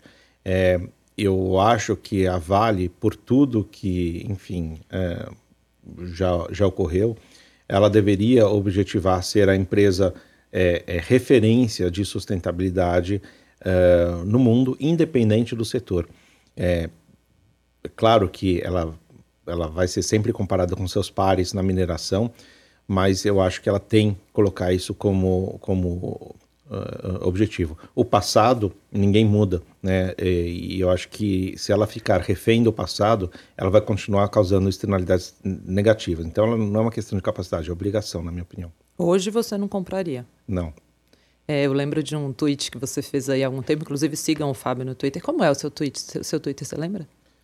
Eu olho ah, aqui. É, arroba F underscore Alperovitch. Só que o problema é. É o Alperovitch. Pessoal, vamos escrever aqui embaixo o nome do Fábio, o sobrenome do Fábio Alperovitch, para você conseguir encontrá-lo lá. Mas que você falou isso, né? A gente vê que se o gestor realmente é aderente ao ESG, na hora que vale, cai muito né? Porque eles acabam comprando, né? Quem... E, e aí eu acho que realmente. Mas aí também o, o que eu estou pensando aqui, Fábio, é que a nossa bolsa, né? As principais, ela tem muito peso do que hoje não é aderente ao ESG, né? Para quem comprou o Ibovespa, complicado, né? Então, por isso que quando eu disse que o ESG começou a ser assunto aqui em 2019 a 2020, os gestores tinham que tomar uma decisão, né? porque é, é, migrar para um portfólio ESG significaria tomar a decisão de eventualmente não ter Petrobras, Vale, JBS, etc., que são 25% do índice, e com isso ter descolamento. Então era uma dúvida, eu achava bacana, uma dúvida de essência, né? Que, que eu, eu, sou o quê? É, que isso nos Estados Unidos é menos relevante, porque Uh, os índices são muito mais pulverizados, as empresas controversas elas são menos uh, representativas do índice. Então aqui as pessoas deveriam de fato é, ter essa, essa reflexão. Mas, enfim, os atalhos venceram. O grande ponto é que os fundos de ações eles são comparados com o Ibovespa, né, para efeito de ranking, para efeito de cobrança de taxa de performance. Com frequência, o fundo ele é comparado com o Ibovespa para remunerar a equipe, né? Então, não se apegar ao Ibovespa e não tentar batê-lo o tempo todo, também tem que ser um desprendimento do gestor, né? Isso que também acho que você está trazendo aqui. E, Fábio, banco grande, que é outro peso grande, em geral, é aderente ou não? Bom, é, você conhece bem o mercado financeiro.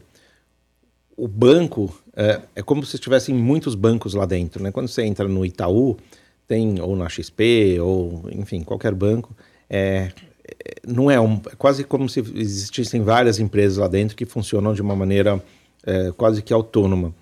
Isso significa que existem muitas contradições. Muitas vezes você vê em algumas áreas do banco, fala, nossa, que legal, isso aqui está funcionando super bem, e logo depois você vê outro, fala, não, isso não é. Então, é... Estou aqui estragando a previdência de várias famílias, aposentados que não ficarão ricos com certeza no futuro, né?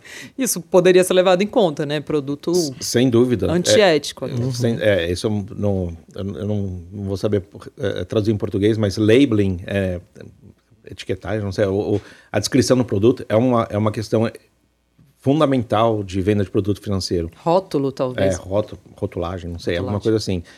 Então, uh, os bancos são muito complexos porque eles são têm áreas muito muito uh, uh, autônomas, independentes lá dentro. Então, a área de crédito não conversa com a área de cartão de crédito, que não conversa com a área de wealth management, que não conversa com a tesouraria e assim sucessivamente. É, então é possível encontrar avanços em algumas áreas e avanço nenhum, até retrocessos em outras. É, mas eu, eu queria lançar uma reflexão aqui, porque entre os países relevantes de PIB e população, o Brasil é o país que tem o setor bancário mais concentrado. Aqui, basicamente, a gente tem quase nada de bancos, né? Uhum. Então, os bancos exercem uma, um papel fundamental no, na economia. Então, é, tem uma meia dúzia de, de bancos que eh, mandam e desmandam né, no crédito para quem... É, na sobrevivência de, de empresas. E, portanto, aqui seria muito mais factível a gente ver os bancos tendo um, um, um, um papel de protagonista na questão climática. É, não adianta o banco ser carbono neutro, não é por aí. O banco tem que parar de financiar é, indústrias controversas. Né? E acho que esse seria, para mim, o meu sonho de consumo em ver é, as instituições financeiras realmente dentro da agenda da sustentabilidade. Né? A parte do crédito e a gente não pode financiar desmatamento. Quer dizer, é, aquela operação que eu falei de mineração na, é, no Amazonas, que eu estava falando há pouco tempo uhum. atrás, cada barcaça da, custa um milhão e meio de reais. Tinha, enfim, dezenas de barcaças. Então não é o seu João que está ali sozinho é, minerando e nem derrubando a árvore. Tem, tem helicópteros indo para é, é, para tirar produto de, de, mineração lá do meio. Então, isso é financiado por alguém é, em última instância. Então, eu acho que a responsabilidade dos bancos é, especialmente no Brasil, porque é um setor concentrado, deveria ser é, sufocar o crédito de quem não respeita a lei. Interessante. Faz sentido. Uh, tem mais três ainda aqui. O Ricardo pergunta: o consumidor final está disposto a pagar mais por ISD ou o custo ainda importa mais? É, Ricardo, tem pesquisas no Brasil e tem pesquisas uh, na Europa, nos Estados Unidos que eu conheço que falam que sim, que uh, muda o percentual. Tem alguns que aceitam pagar é, 10% a mais, outros 15, outros 20 e assim sucessivamente, mas a pesquisa diz que sim. Agora, eu queria desafiar a pergunta, né, porque a gente tem sempre a percepção que o produto sustentável é o mais caro e não necessariamente isso é verdade. Em alguns casos é verdade, para outros casos isso não é verdade. Né? Então a gente tem que tirar um pouco dessa percepção.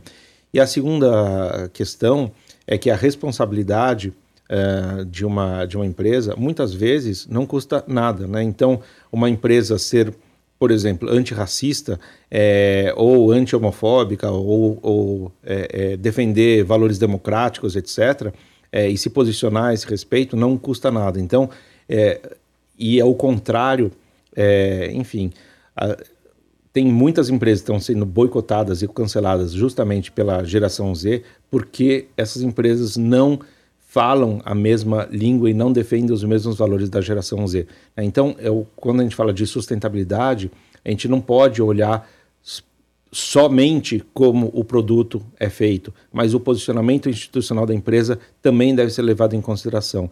Então, é, essa percepção de que o produto necessariamente é mais caro uh, não, é, não é realidade, mas acho que a gente tem que olhar além disso. Né? Tem empresas que tentam, de todas as formas, trazer mais, uh, enfim, é, é, serem mais humanizadas. Acho que isso seria legal de embarcar nos seus processos de decisão de compra de produto e também de investimento. Muito bom. Ah, é Miyamoto, eu acho que é o nome é Miyamoto. Crédito de carbono. Como foi criado e qual a relevância na receita de, da empresa que vende? O crédito de carbono, quando ele, ele foi criado, na verdade, foi um grande fiasco. Né? Hum. Isso uns 10, 15 anos atrás é, ocorreram muitas fraudes em crédito de carbono. É, os, os créditos eram vendidos em duplicidade e aí perdeu-se totalmente a confiança nesse mercado e o mercado colapsou de uma maneira, enfim, simplesmente acabou. E durante um tempo é, esse mercado não existia até que ele foi, ele por conta disso ele é, passou a ser é, regulamentado de uma maneira regional. Né? Então é, a Europa tem a sua regra, a Califórnia tem a sua regra, a Suíça tem a sua regra e assim sucessivamente. Uh, justamente na, na, na, COP, que aconteceu há semanas atrás, uh, existia a, a perspectiva de uh, renegociar ou negociar o artigo 6, 6 do Acordo de Paris, que justamente possibilitaria esse um mercado mais global. Isso é uma das poucas coisas da COP que teve êxito. Então, muito provavelmente, a gente vai ver esse mercado de carbono uh, se desenvolvendo, desenvolvendo muito rapidamente. Então, existem dois mercados. Existe um mercado é, é, regulado, que é esse que eu coloquei, que cada país tem o, tem o seu. Existe o mercado voluntário.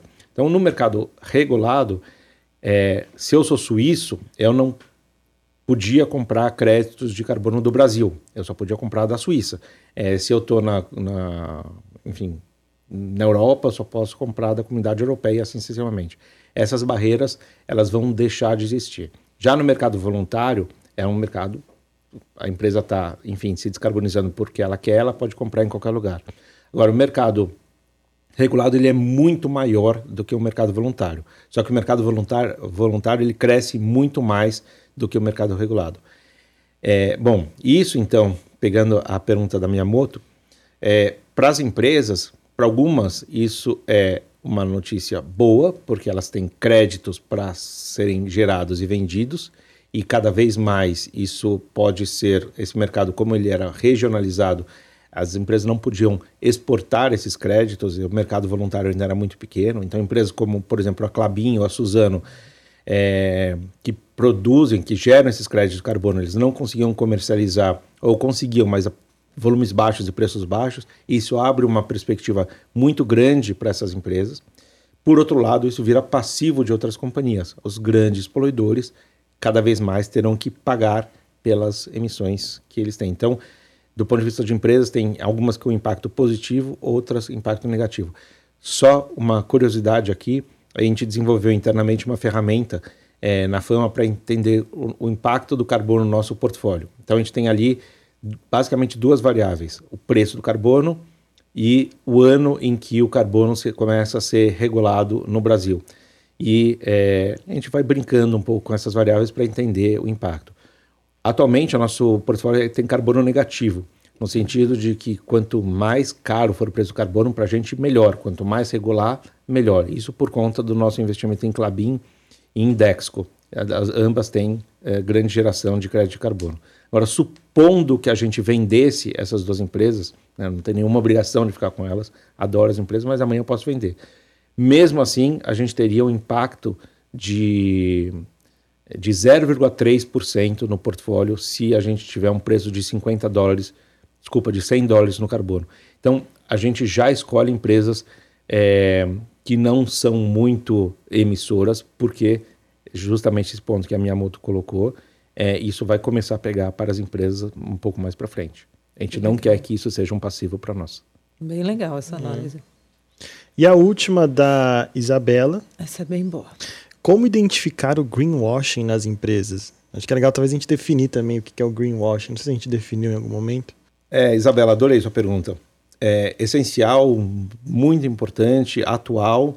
E só para te dar um contexto, é, na Europa, muito uh, uh, recentemente, foi. É, é, o greenwashing estava rolando tão forte, tão forte, tão forte, é, que houve uma regulação chamada taxonomia, e essa taxonomia tenta, é, não é fácil, a legislação tem umas 500 páginas, ela tenta definir Nossa. cada um dos processos, o que, que é sustentável, o que não é sustentável, etc e tal, e quem não tem esse aderência a, a, a isso, perde o direito de ter no seu fundo é, a designação Green, Sustainable, ESG, etc e tal.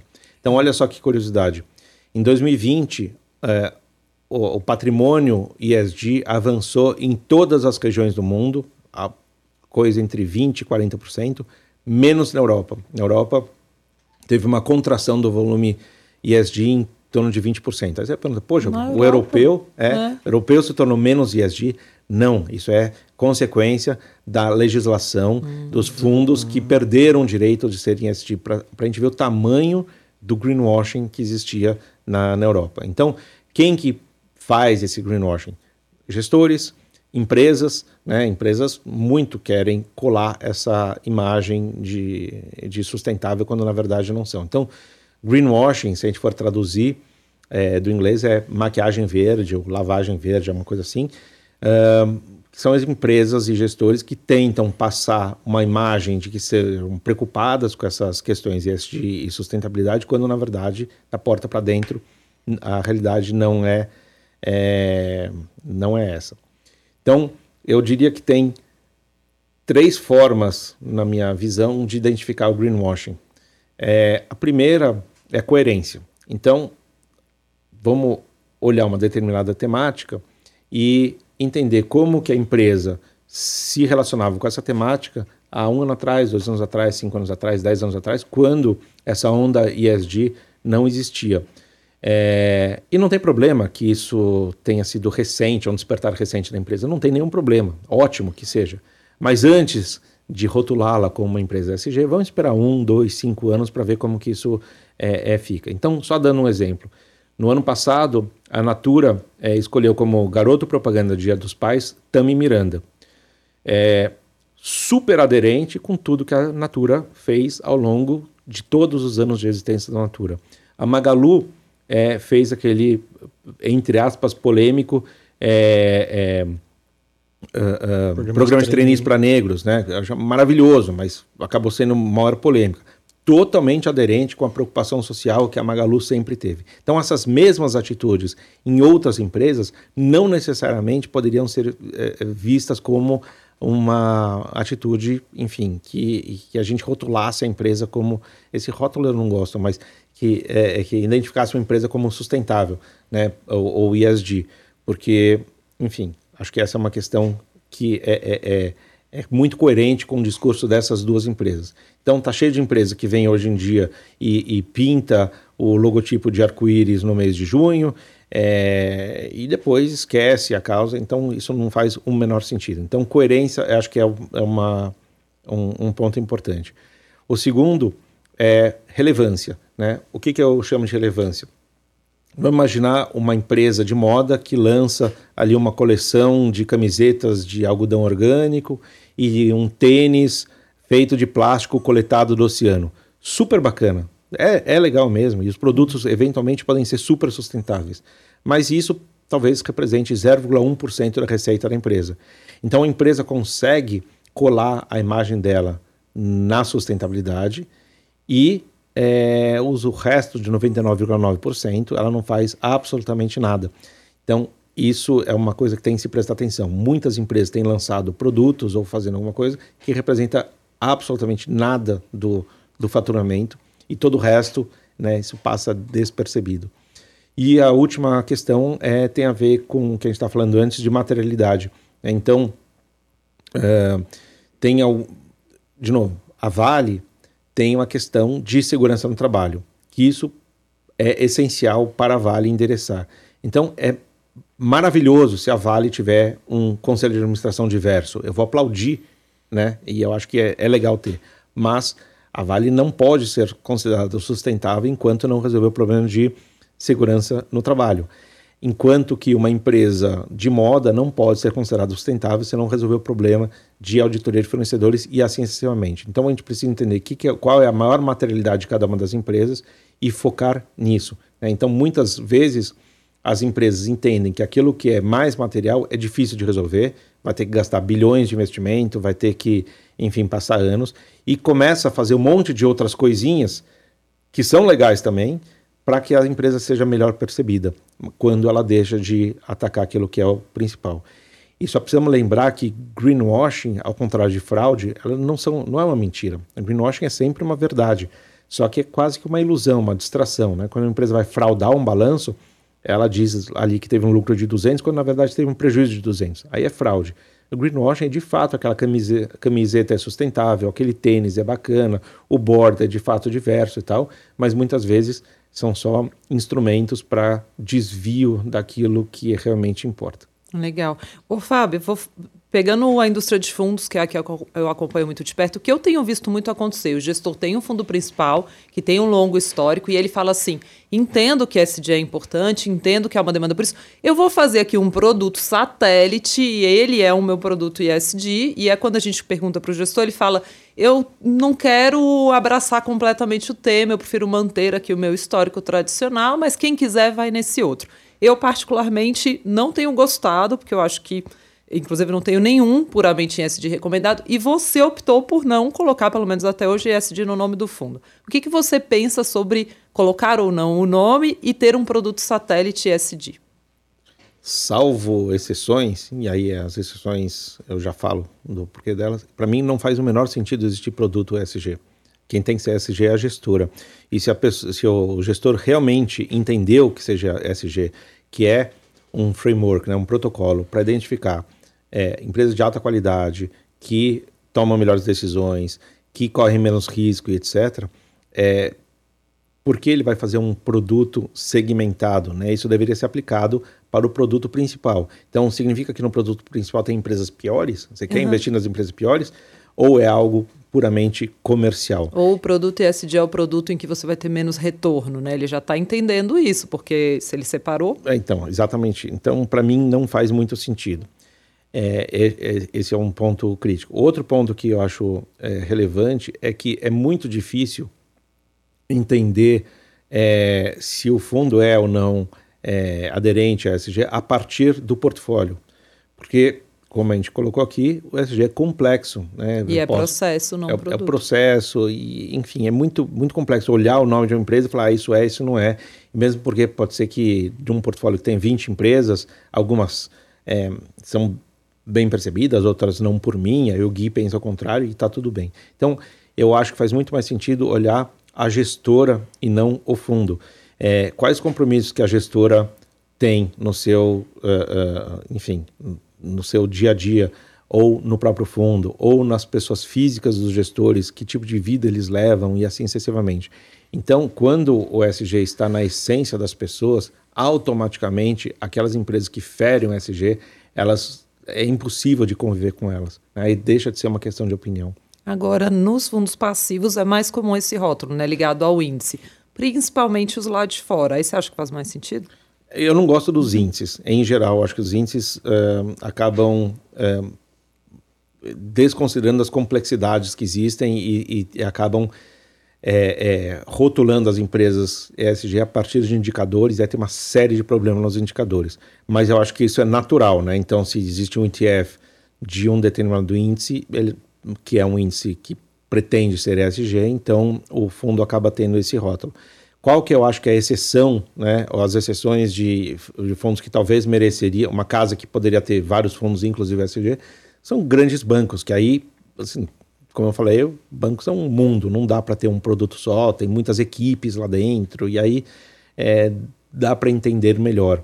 Agora, uma, uma, uma gestora independente que realmente é, é entendeu o que seja o ESG, não faz sentido ter dois produtos. E aí uma coisa que eu vi muito acontecendo também, fico alerta para quem está acompanhando a gente, é gestora local pegando um ETF lá de fora, ISD, e botando uma taxa muito alta em cima, para se aproveitar desse fluxo e tudo mais é, que eu também não recomendo e tenho olhado, porque normalmente as pessoas que estão muito ávidas por esse tipo de produto falam, cara, eu quero comprar. Só que se eu recomendar, eu estou incentivando um fluxo para um tipo de produto que claramente é um desejo de satisfazer um desejo do mercado. E aí uma taxa muito alta mesmo, que vai inviabilizar, claro, o retorno do produto no fim das contas. Então, também preste atenção na taxa de administração do produto que você está comprando passivo, porque o passivo tem que ser barato. Eu sempre falo isso. O ativo, você tem que olhar a qualidade do gestor, você tem que acompanhar vários critérios ligados ao gestor, mas o passivo que você está seguindo no índice tem que ser barato, né? E isso é muito comum no mercado local. Trazer o passivo e botar uma taxa altíssima em cima.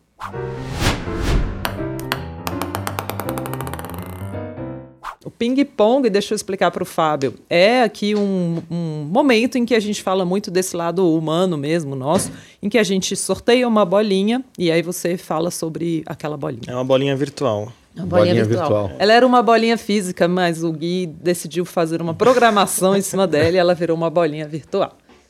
Vamos começar com, ó, essa caiu também na última, com manias. Tem mania. uma mania, Fábio? Tenho. É, eu não consigo dormir até ler a última notícia do último veículo. Enquanto tiver coisa para ler, assim, quando o jornal fica monótono, aí eu consigo dormir. Então, Essa é a mania. Então tá difícil dormir. Eu já não durmo muito mesmo. mas você não acompanha o noticiário chinês também, porque aí é 24 é, horas. É, exatamente, mas é só incomoda, é, não consigo. Cara, que coisa. É. Já falei da minha mania. Eu último. também, não vou falar Você. de novo, senão as pessoas vão. a gente vai ficar muito queimado né, e tal. Próximo. Nossa, essa nunca Nossa, caiu. essa nunca caiu. Você tem um perfume de preferência? Pois é, não. Não. Então vai continuar sem cair. vai continuar sem resposta. Eu, você tem um, Gui? Nossa, Lu, eu uso só uma coluna da Gap lá que era super barata, porque a minha esposa manda ainda, porque senão... Ah, ela manda, porque é. senão você não usava. Não, eu esqueço. eu gosto do Jadore, mas eu uso mais para não pro dia a dia, mais para festa, assim. Não sei se é assim que fala, porque é francês, eu sou péssima no francês, mas é esse aí. Deve Escreve assim, Jadore, Jadore. é bem bom esse perfume. Ah, essa é legal, viagem. Viagem. É, bons tempos para a pandemia, né? É. Teve alguma que te marcou o, muito? O, eu ia falar que o lugar mais incrível que eu já eu já fiz muitas viagens legais, mas acho que o lugar mais incrível que eu já fui foi para a Islândia. Hum, ah, que legal. Você é... viu o que lá? Islandeses. Estou brincando. são, são poucos, são poucos. É um país incrível é, do ponto de vista de beleza natural, que eu assim sou muito ligado em natureza, mas uh, a cultura é, é, é, tudo muito diferente lá. É, parece que a gente de fato não está em, neste planeta. E é, é, realmente muito, muito, muito legal. E acho que por ser um país, é, enfim, totalmente isolado, eles tinham que se bastar. Então, é, e são muito conscientes do ponto de vista de, de meio ambiente. Até porque não é fácil né, chegar lá, comércio, etc. Então, do ponto de vista de produção de energia, de enterrar carbono, é, tem um monte de coisas legais. Os, os, islandeses são incríveis como cultura também, e eu acho a, a beleza natural é realmente parece coisa de outro mundo. Recomendo muito. O meu é o Egito, já falei aqui várias vezes, foi assim, para mim muito emocionante ver as pirâmides. Muita gente fala, ai, nem é tão legal assim, tem a cidade em volta. É incrível, eu me emocionei. eu não consigo entender até hoje. Como que alguém fala, você só vai ver uma pirâmide. Fala. E assim, e, já, e, já vi no Google. já vi no Google, exato. Eu coloquei é uma das maravilhas do mundo. Muita gente me falava quando eu já estava com a viagem programada, marcada, não, mas não é tão legal assim. É claro, você tem que ter uma paixão por história, por ver, você tem que parar lá e associar aquilo a algo, né? Pô, isso aqui está construído há milhares de anos. E é incrível, assim. E você não falou só... mais disso no podcast do Renato, né? O Lu, se alguém quiser ouvir também, você falou bem. Sim, é bem legal essa viagem, assim. E realmente, né? Que vontade de viajar de novo, porque hum. é, acrescenta muito. Qual foi a sua melhor, Gui? Ah, eu, eu não viajei tanto assim, mas a, a, bom, eu viajei na lua de mel para Itália e foi sensacional, né? Que lugar da Itália? A gente foi para para uma ilhazinha que fica do lado, como que era o nome? Porto, Portos, ah, esqueci agora o nome. Tudo bem, ilha. você traz no próximo Porto podcast, dever de casa. Não. não Porto Filho na ilha. Não, era. Sardenha, Corsa. Sardenha, Sardenha, ilha de Sardenha, exatamente. A gente ficou um tempinho ali, daí a gente fez um tour de Nápoles, Roma. É... Aí a gente andou. Tem uma coisa que foi legal da viagem, que a gente andou pelo Vale da Osta, que fica no noroeste da Itália e é onde tem a maior concentração de castelos medievais. Que lindo. Então, parece que você está na abertura de Game of Thrones, assim, sabe? Porque uhum. você vai uhum. andando com o carro, você olha para um lado tem um castelo, aí você olha para outro tem um castelo.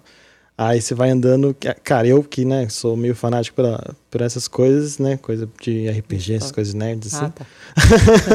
e provavelmente comeu bem na viagem também, né? Nossa é. senhora, meu Pizza. Deus. Não, e sabia que a gente foi em vários lugares de indicação, TripAdvisor e tal, né?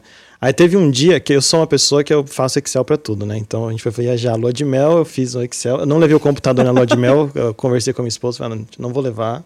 Levei só um caderninho para fazer a contabilidade. só que aí eu sempre deixo tudo muito programado, né? Só que como é a lua de mel, eu falei, não, vou, vou ser ousado. Aí eu deixei um dia sem programar onde a gente ia dormir. É super ousado, né? Tem gente que acha isso absurdo. Nossa, como assim? E aí eu fiquei num forte medieval que virou hotel que fica numa cidadezinha perto de Milão ali. E aí a gente não tinha um restaurante para ir, a gente foi no restaurante que tava perto ali, sabe? Foi a melhor comida que eu comi. que ninguém indicou, um restaurante pequeno assim, uma coisa provavelmente da Itália mesmo, sabe? Que as pessoas vão. Nossa, foi a melhor ravioli da minha vida. Eu nunca vou esquecer. Já botou no Excel para para registrar?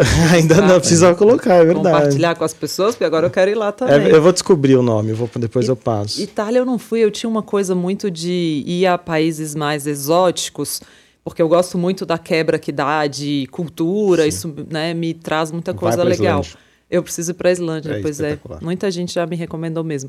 Só que aí acabou que veio a pandemia, eu fiquei pensando, gente, eu nunca vou nos países, eu sou louca para ir na Itália. Falei, pô, eu deixei isso para E depois. o legal da Itália pra mim também foi ver essas coisas que você falou, porque tem, tem- a Roma é muito assim, tem um coliseu. Uhum. Do lado do coliseu tem estação coliseu do metrô.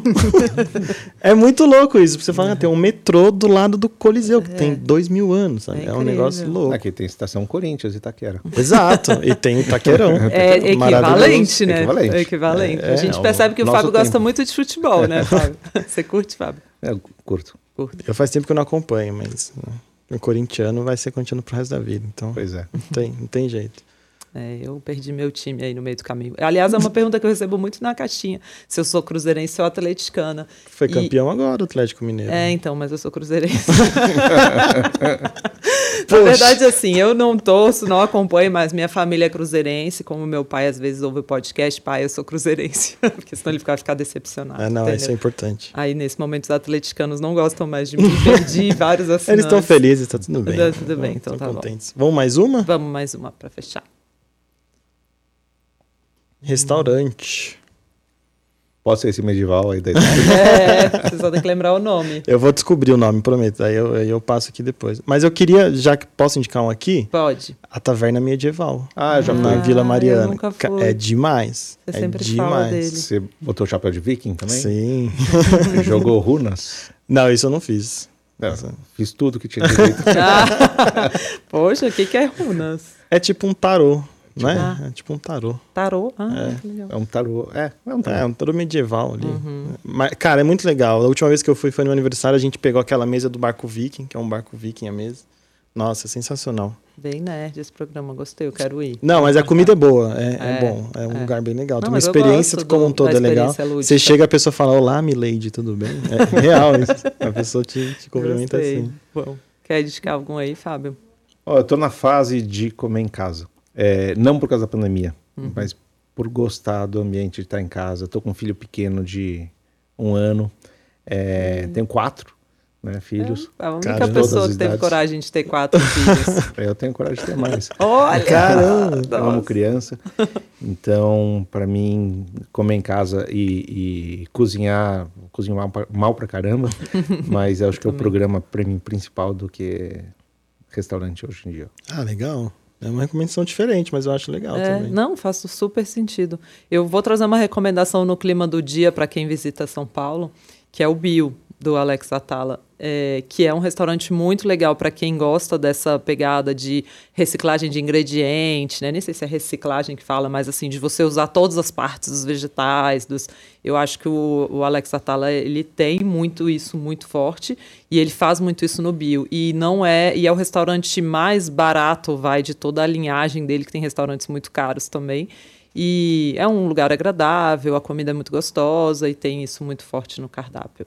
Uma recomendação aí. Muito bom.